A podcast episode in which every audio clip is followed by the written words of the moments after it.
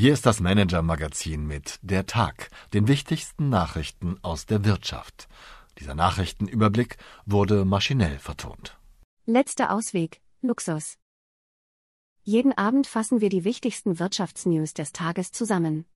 Heute mit ganz viel Protz und Bling Bling aus Untertürkheim, einem Adidas-Chef als Bittsteller und einem neuerlichen Rückschlag für Lars Windhorst.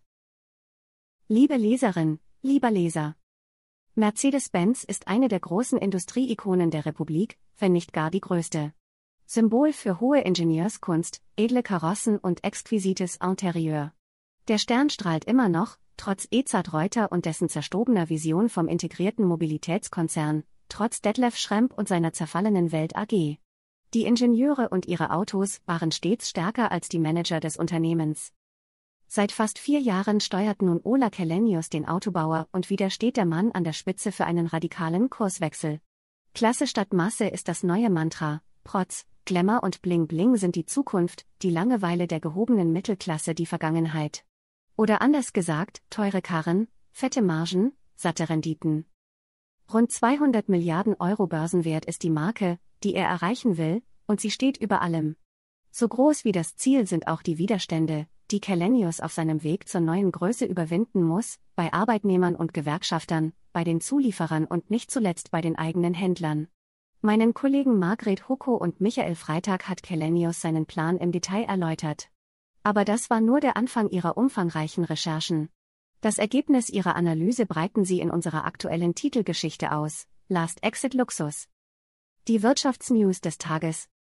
Bonusstreit bei Adidas. Es kommt selten vor, dass ein Konzernchef bei den eigenen Mitarbeitern betteln gehen muss.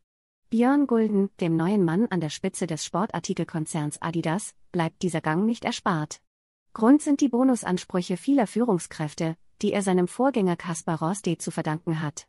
Um die strapazierte Konzernkasse zu schonen, will Gulden die Boni zusammenstreichen. Die Empörung in der Herzogenauracher Konzernoberschicht ist groß. Unser Adidas-Kenner Christoph Nesshöver hat die Hintergründe exklusiv für Sie. Rückschlag für Windhorst, wieder einmal in Schwierigkeiten steckt Lars Windhorst, mehrfach abgestürztes und wieder auferstandenes Wunderkind der Wirtschaftsrepublik Deutschland. Dieses Mal geht es um einen riesigen Gebäudekomplex in Hannover. Insgesamt 130 Millionen Euro will der Finanzartist bereits investiert haben. Nun ist er seinen Ankermieter, die Stadt Hannover, wieder los. Lars Windhorst hat kaum eine Zusage eingehalten, sagt Oberbürgermeister Belit Unai. Klaas Tatje ist der Geschichte nachgegangen. Großstreik im Verkehr, wenn Sie für kommenden Montag eine Dienstreise gebucht haben, planen Sie um. Seit heute ist klar, dass an diesem Tag nichts gehen wird. Schienen- und Luftverkehr werden bestreikt, selbst die Kollegen der Autobahnverwaltung des Bundes werden die Arbeit niederlegen. Was in den Verhandlungsrunden bisher schiefgelaufen ist und was die Parteien besser hätten machen können, erfahren Sie im Interview meiner Kollegin Maren Hoffmann mit dem Juristen und früheren VW- und Badmanager Michael Dreier. Was uns sonst noch beschäftigt hat. Auch heute natürlich wieder die Bankenkrise, der Zusammenbruch der Silicon Valley Bank war nur das erste Warnsignal. Die staatlich orchestrierte Rettung der Credit Suisse hat die Befürchtungen an den Kapitalmärkten bestätigt. Es riecht wieder nach Finanzkrise. Wo der Geruch herkommt, ist allen klar. Mit jedem Zinsschritt, den die großen Notenbanken gehen, steigt auch die Brandgefahr im Bankensektor.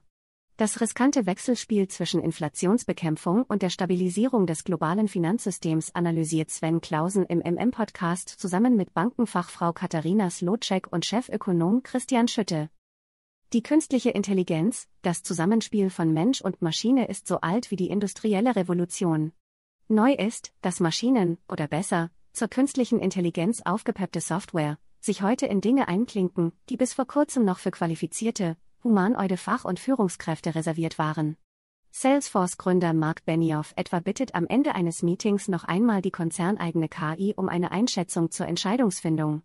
Ein Autorenteam um die St. Gallener Kommunikationsprofessorin Miriam Meckel hat sich mit der Frage beschäftigt, ob Software den Chef ersetzen kann. Meine Empfehlung für den Abend.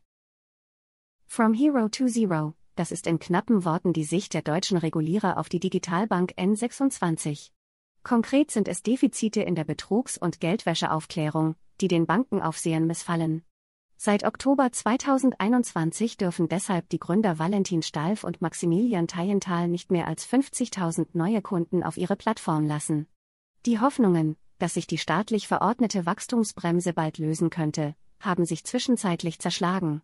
Stattdessen gab es neue Hausaufgaben. Damit aber gerät auch der Fahrplan in Richtung Gewinnschwelle in Zeitverzug. Dabei könnten die beiden Gründer frisches Geld schon früher gebrauchen als erwartet. Herzliche Grüße, Ihr Dietmar Palan. Haben Sie Wünsche, Anregungen, Informationen, um die wir uns journalistisch kümmern sollten? Wir freuen uns auf Ihre Post unter chefredaktion at manager-magazin.de.